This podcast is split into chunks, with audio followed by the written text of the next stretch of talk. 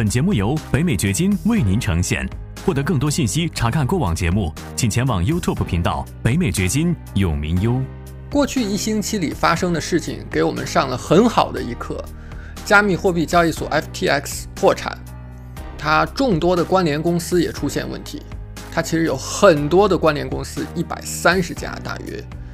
那现在呢，这个事情还远远没有结束，接下来还会有很多连锁反应发生。欢迎来到黄永明先生的北美掘金秀。无论你是哪种角色，生意人、职场人、学生、父亲或是妈妈，你希望获得更高的收入，建立自己的财富，获得财务、时间和地理自由。为什么？因为你想要照顾好自己，照顾好你的家庭，照顾好你的员工。你想要有更多的机会旅行，更多的时间陪伴身边人。如何做到？这是一个价值百万美元的问题。北美掘金秀就要告诉你这个问题的答案。FTX，你可能已经知道是世界上第三大的加密货币交易所。过去一年里，如果你生活在美国的话，你会看到他们铺天盖地的广告和推广。那恐怕谁也没有看出来，这么一家公司会出问题，包括他的很多员工在内，也是在出事情之前完全不知情的。其实要说有没有一点蛛丝马迹，或者说有一点让人警惕的信号呢？不能够讲完全没有。在我看来，来自于两个方面。第一个呢，是如果你去看一下 FTX 的关联公司，就是 Alameda。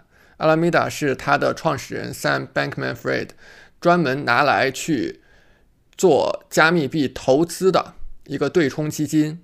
那么 Alameda 的负责人是一个喜欢哈利波特的小女孩，很年轻，很年轻。然后你去看一下 FTX 做风控的人是什么人，也是非常非常年轻的一位女性。她之前呢只在瑞银工作过两年。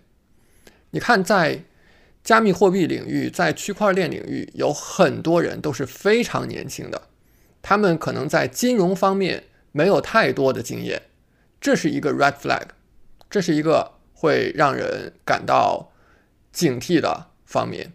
第二呢，一会儿我们还会具体的来说到啊，就是这个 FTX 的创始人，他其实在事情发生之前几个月，大概半年的时间，是。做过一次访谈，在这个访谈当中，他非常确切和直白的描述了在加密币领域一个本身没有价值的东西是怎么被包装出来，变得好像有价值，然后吸引更多的钱进来，直到整件事情崩塌的。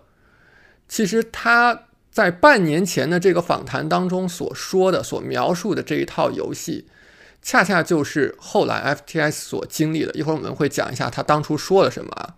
我们先来看 FTX 的创始人 Sam Bankman-Fried，他其实在他整个这一套纸牌屋坍塌之前，是创造了一个奇迹的，就是他在很年轻三十岁的时候就成为了亿万富翁。更牛的是，他是在五年之内完成这件事儿了。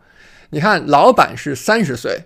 然后呢，他那些主力的给他打工的人，或者是合作的人，都是非常年轻的，就像我刚才所说的，就像是十几岁一样。我不知道他们确切的年龄啊，非常喜欢哈利波特，非常非常年轻的女孩。那他们是怎么做到的呢？其实这个 Sam Bankman-Fried 他最早是通过在不同的交易所之间套利来赚钱的。后来他这个套利呢，让他赚到了第一桶金，他的生意做得越来越大，大到一定程度的时候，他说：“我干脆自己开一家交易所好了，我不用别人家的了，我自己开一家。”那这家交易所就是 FTX，这就是 FTX 的来历。在最高峰的时候，Sam Bankman-Fried 他是拥有一百六十亿美元的资产的。那上个星期，一星期之内。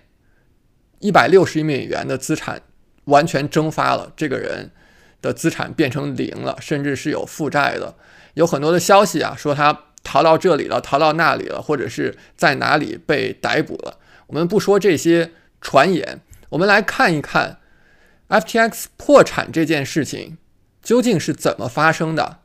它能够给我们投资者带来什么样的启示？首先呢，FTX 它创造了一个加密币叫 FTT。你买这个加密币 FTT 有什么用呢？它本身其实并不是 FTX 的股票，因为如果直接是股票的话，事情就要复杂很多，就需要受到 SEC 美国证券交易委员会的监管。FTX 本身是有股票的，它创造了另外一个跟股票很像的东西，就是这个 FTT 的加密币。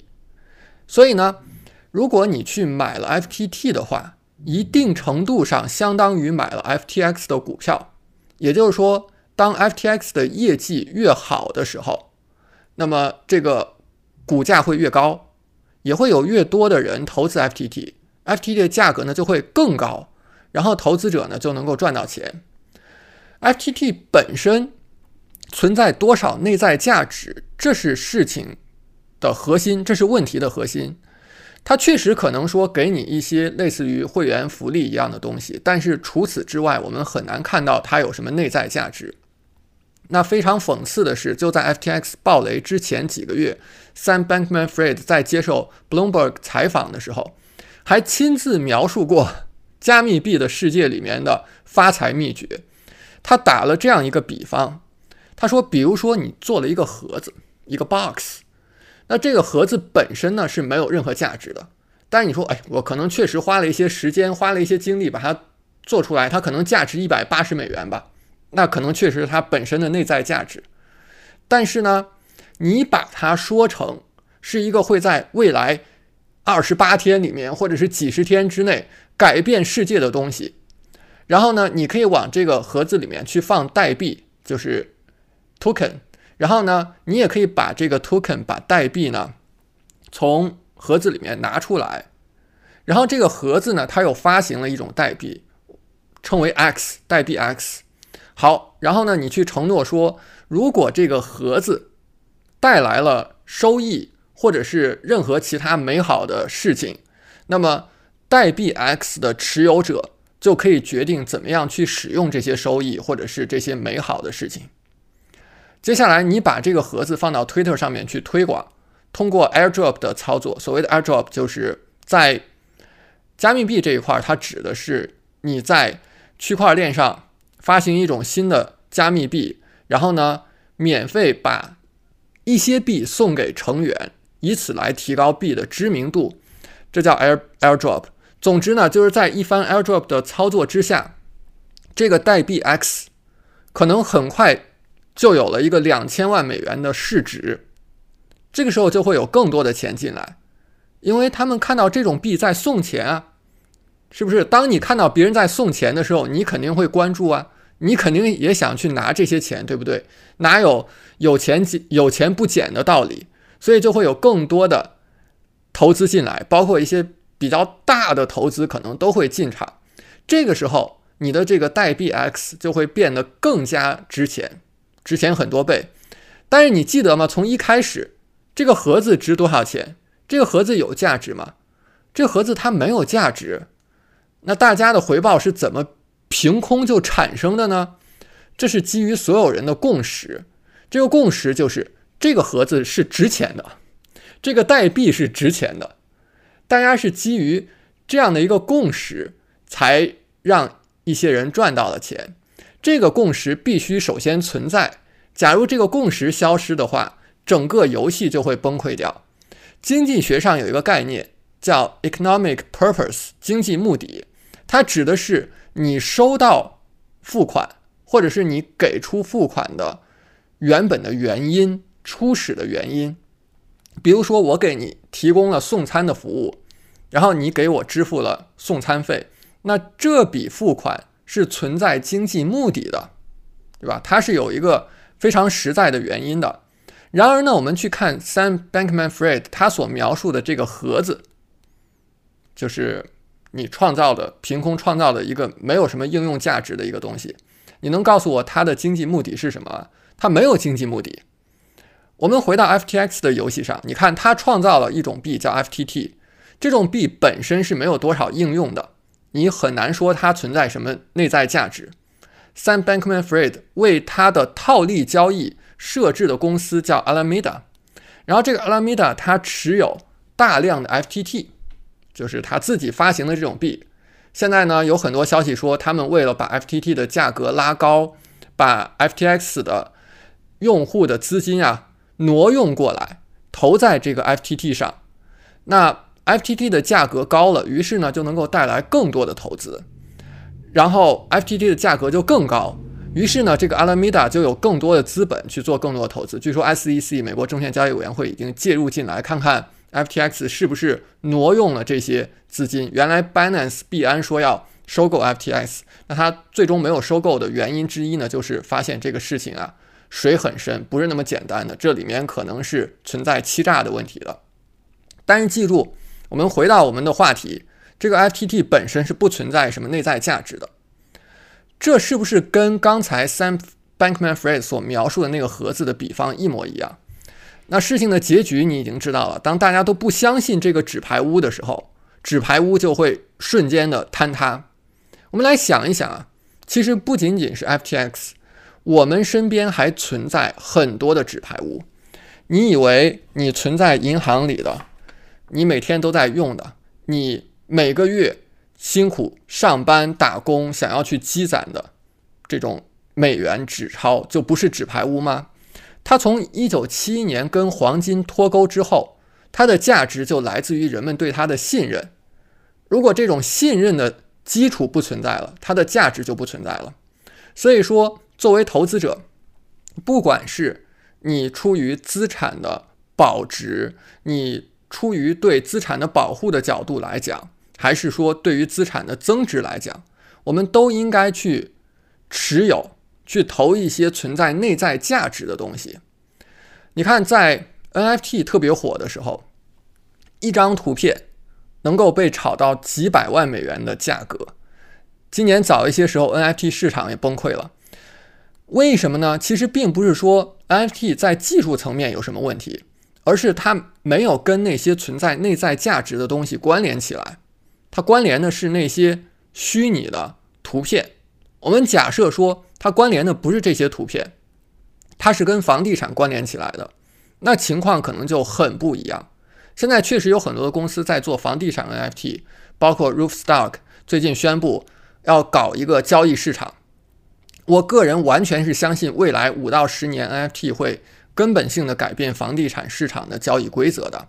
我昨天还跟经纪人朋友说，你现在如果想开一个经纪公司的话，你应该考虑专门去做豪宅，而不是做那些普通的住宅，因为普通住宅的交易完全有可能被算法取代。未来五到十年的时间里，但是豪宅它是更加的 personal，更更加的个人化，每一个跟每一个都不一样。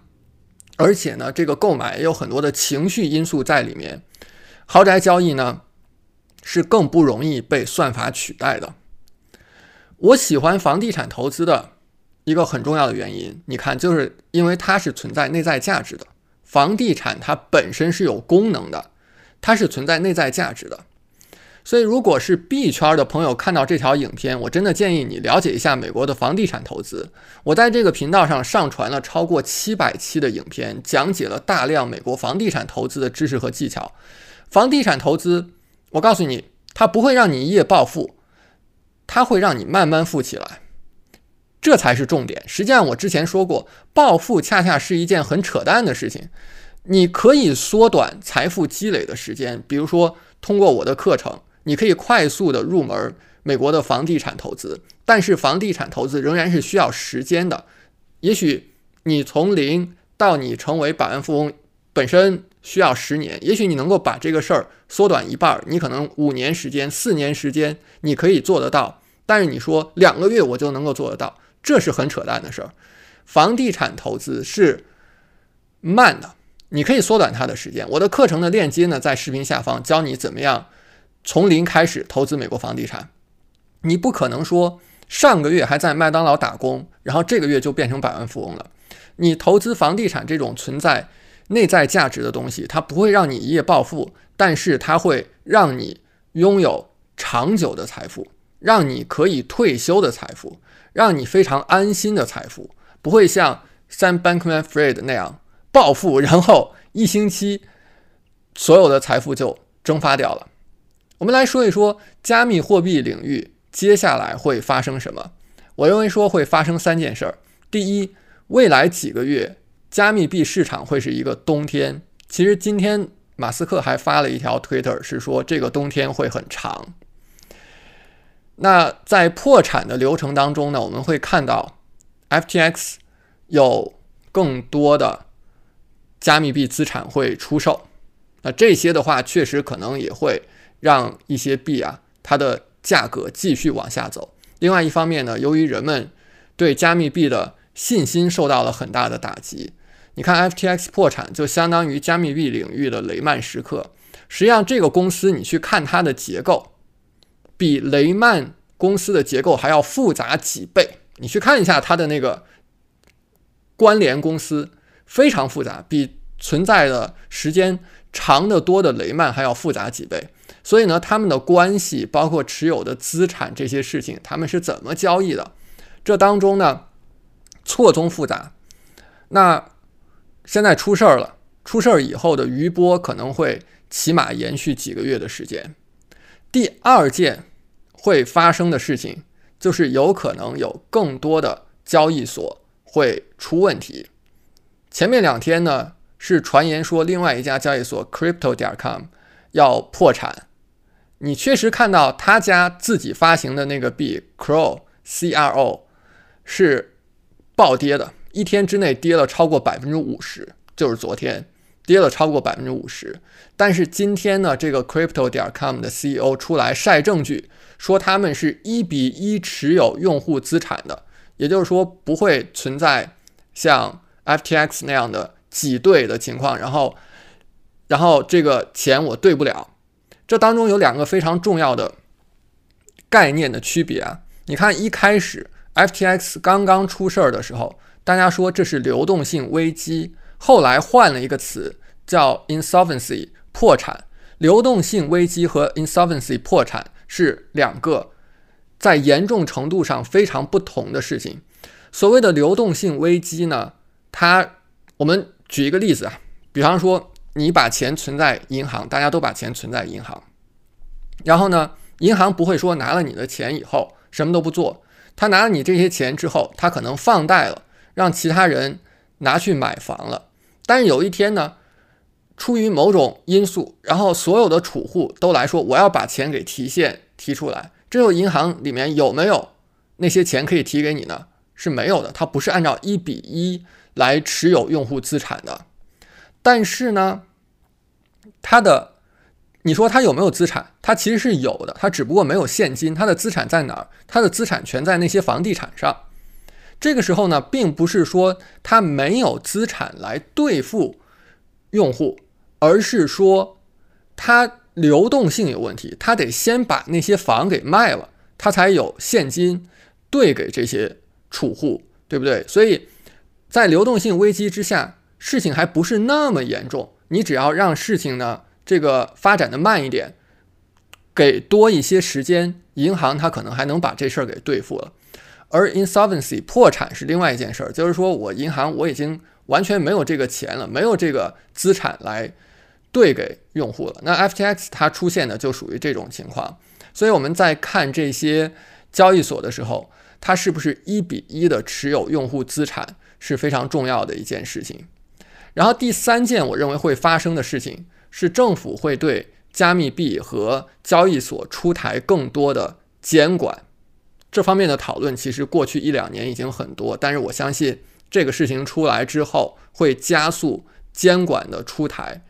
短期来说，这可能对于加密币市场会造成冲击，会让币的价格下跌。但是长期来说，这是一件好事儿，因为它会让整个行业变得更加的健康。相信后面我们会看到 SEC 更多的介入。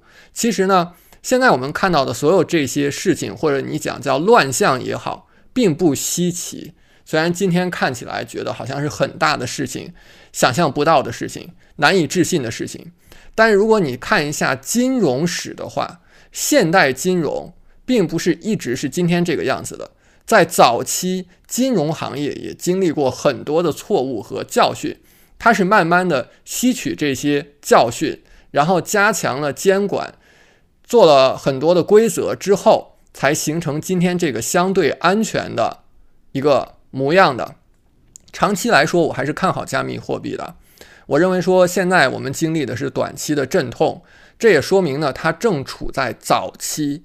记得我说过的一句话吗？Get in early，就是你要赚钱的话，你是需要早入场的。不管你是做生意，对吧？你到一个领域，你要早入场，你要在它是蓝海的时候入场，而不是红海的时候入场。还是说你要去投资赚钱，你要早入场。现在呢，不管是 NFT 还是加密币。我认为它都处于早入场的阶段，所以其实对于我们来讲呢，是存在很多的很好的机会了。感谢你的收听，请记得订阅本频道，以免错过我们的更新。节目嘉宾言论仅代表个人立场。记住，如果你需要法律、税务或投资建议，请咨询具有专业资质和能力的人士。完整的免责声明和使用条款，请移步我们的官方网站永明优点 com 查看。如果你想要获得更多有价值的信息，也欢迎前往我们的 YouTube 频道“北美掘金永明优”，在那里你可以看到本节目的视频版以及更多新鲜内容。再次感谢您的收听，我们下期再见。